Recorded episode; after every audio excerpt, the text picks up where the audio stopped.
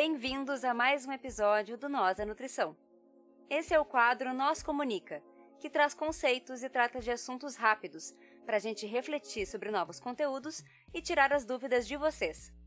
Um quadro organizado pelo Nós da Nutrição, junto com nutricionistas colaboradoras que produzem esses conteúdos maravilhosos. Tem alguma dúvida ou algum assunto que gostaria de ouvir por aqui? Manda pra gente nas redes sociais. Vocês nos encontram em todas como Nós da Nutrição, Nós com Z. Seguimos agora com as nutricionistas Aline Jerônimo e Marina Meirelles, do Pluralizando.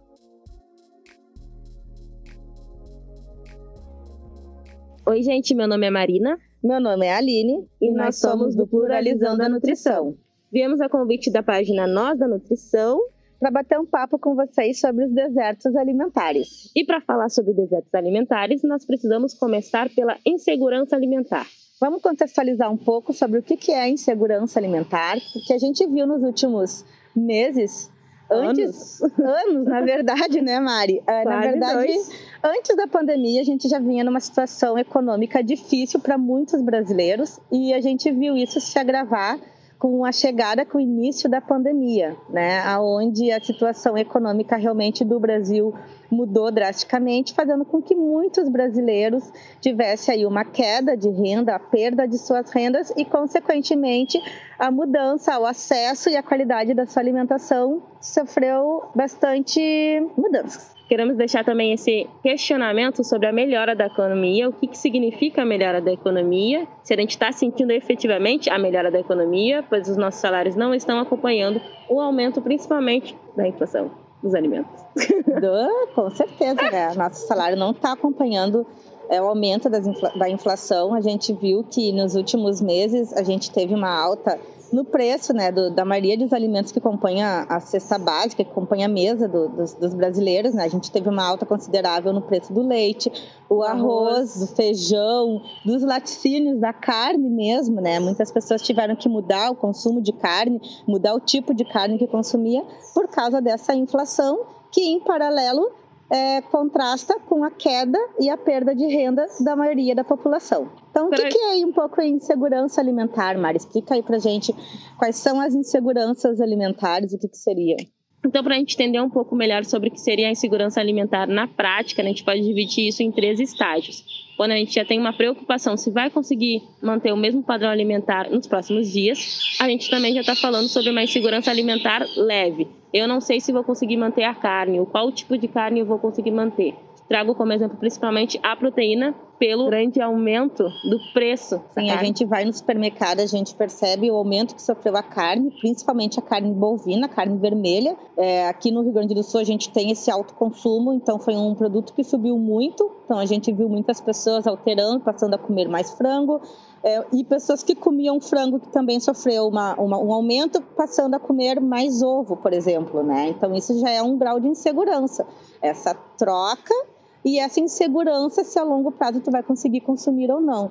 Até, inclusive, recentemente, né, ah, quando a gente pega para falar, por exemplo, do preço do, do, arroz e do feijão, né, que são comidas muito básicas e que muitas vezes era só aquilo que alguns brasileiros tinham acesso, recentemente passou aí uma, uma reportagem num veículo grande de comunicação sobre as pessoas estarem comprando é, esses alimentos, alimentos de, de, de, outra categoria, vamos dizer assim, né, alimentos de não, que não são com tanta qualidade seriam feijões e arroz é, quebradinhos, né, que seriam os fragmentos desses arroz e desse feijão que eram utilizados para ração, né, de animais, mas que são alimentos mais baratos e que foi o que muitas famílias que perderam essa renda, que tiveram uma queda da renda, é o que muitas famílias conseguem ter acesso, né? Então isso também já é um grau de insegurança, né?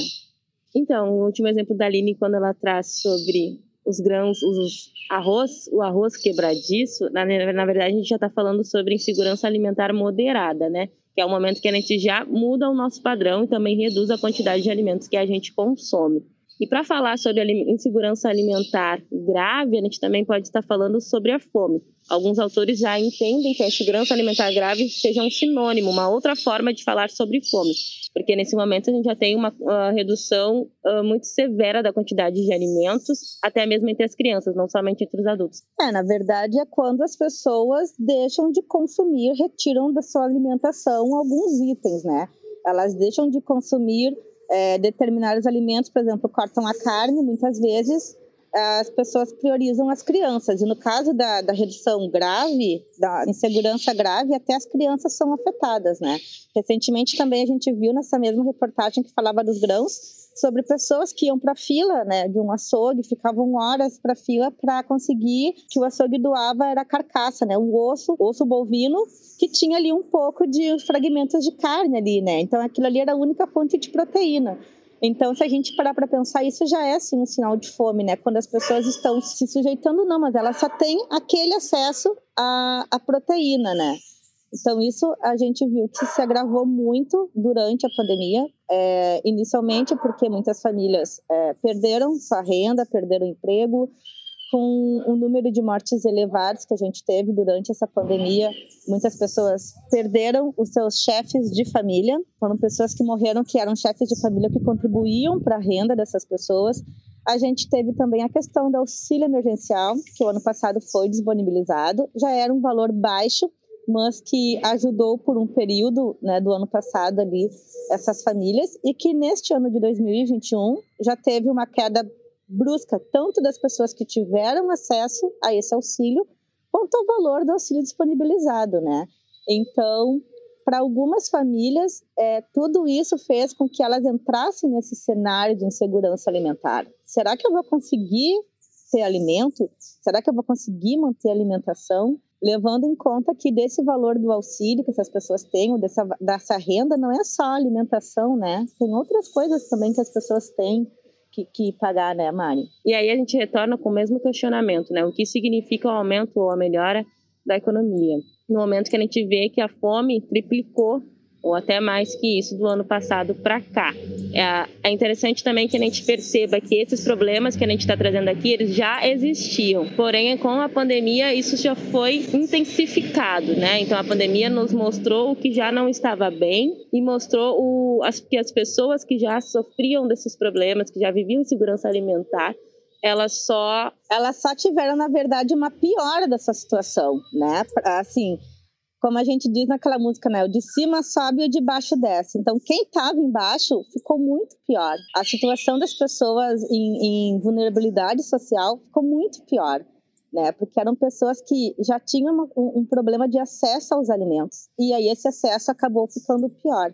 E aí, nesse contexto, que entra a questão dos desertos alimentares, né? Então, o que, que tem a ver, né? O é. deserto, acho que a palavra por si só já diz muito, é um deserto.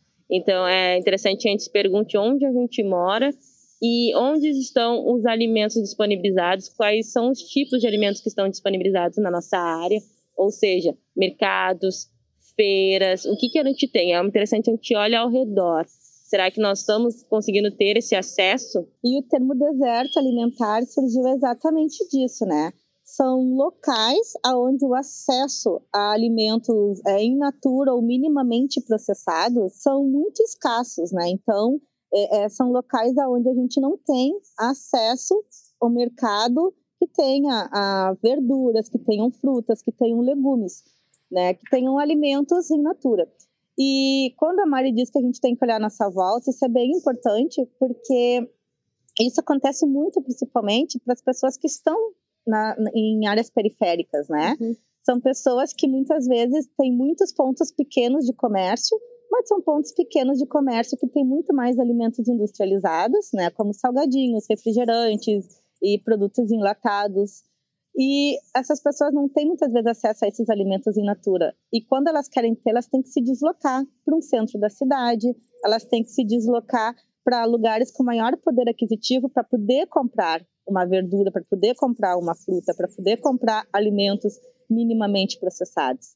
Então, por eles terem que fazer esse deslocamento, que a gente fala que aquelas regiões onde a gente não tem disponível esse tipo de alimentação é chamado de deserto alimentar. Eu acredito que seja um dos maiores desafios da nutricionista no momento que a gente traz muitas recomendações sobre o que pode ser mais saudável Porém, as pessoas mal estão muito distantes dessa realidade. Então, é bem importante também que a nutricionista conheça o seu território, perceba o que, que tem de disponível na área e participe também dos movimentos que estão uh, fomentando, que estão fortalecendo para a existência desses estabelecimentos, dessas feiras, para que elas aconteçam nesses lugares. Então, quando a gente fala de nutrição com política, a gente também está falando sobre isso, sobre participar e fazer esse movimento na cidade.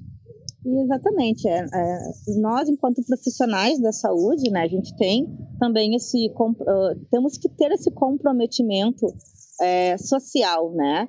É, fomentar as hortas urbanas, né? Ajudar, principalmente quando a gente for fazer alguma orientação, é conhecer a realidade daquela pessoa, conhecer a realidade de onde aquela pessoa mora. O que que tem no entorno dela e o, e o que que ela não consegue ter acesso, como é que também nós vamos melhorar isso? Né, para que a gente consiga fazer realmente um trabalho que seja um trabalho de qualidade, não só atingindo a, a, a qualidade nutricional, mas principalmente que tenha essa questão social, né? de olhar para aquele indivíduo e enxergar todo o contexto uh, social daquela pessoa. Enquanto os desertos alimentares, a gente tem sim como contribuir, vamos dizer assim, né? Então, incentivando sim as hortas alimentares, conhecendo locais que tenham as feiras, né? Porto Alegre tem alguns locais que têm feiras é, livres, né? Feiras de rua, feiras para adquirir alimentos.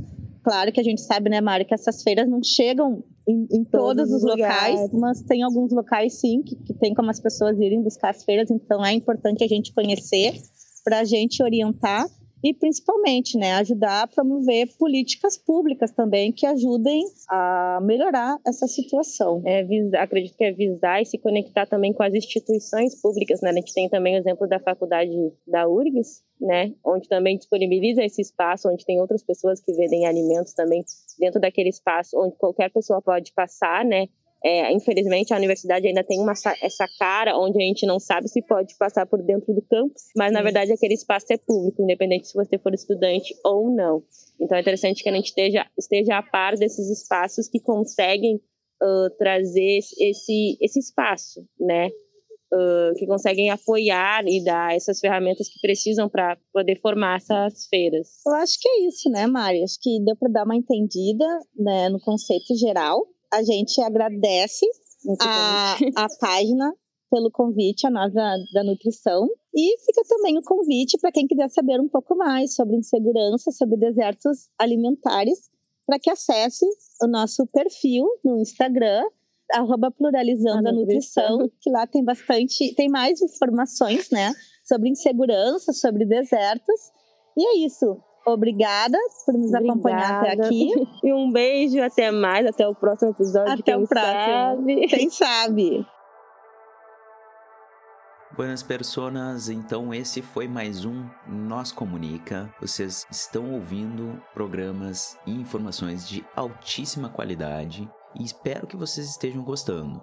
A gente aconselha que, caso vocês tenham alguma dúvida, sugestão ou estejam curtindo bastante, que nem a gente está curtindo, entrem em contato com as Nutris, falem, postem nos comentários, digam o que vocês estão pensando. Vocês podem entrar em contato direto com elas pelas arrobas que a gente publica, ou vocês podem mandar para nós que a gente envia para elas. O nosso contato nas redes sociais é Nós da Nutrição, nós com Z, arroba Nós da Nutrição. E então é isso aí. Tchau, tchau e até o próximo.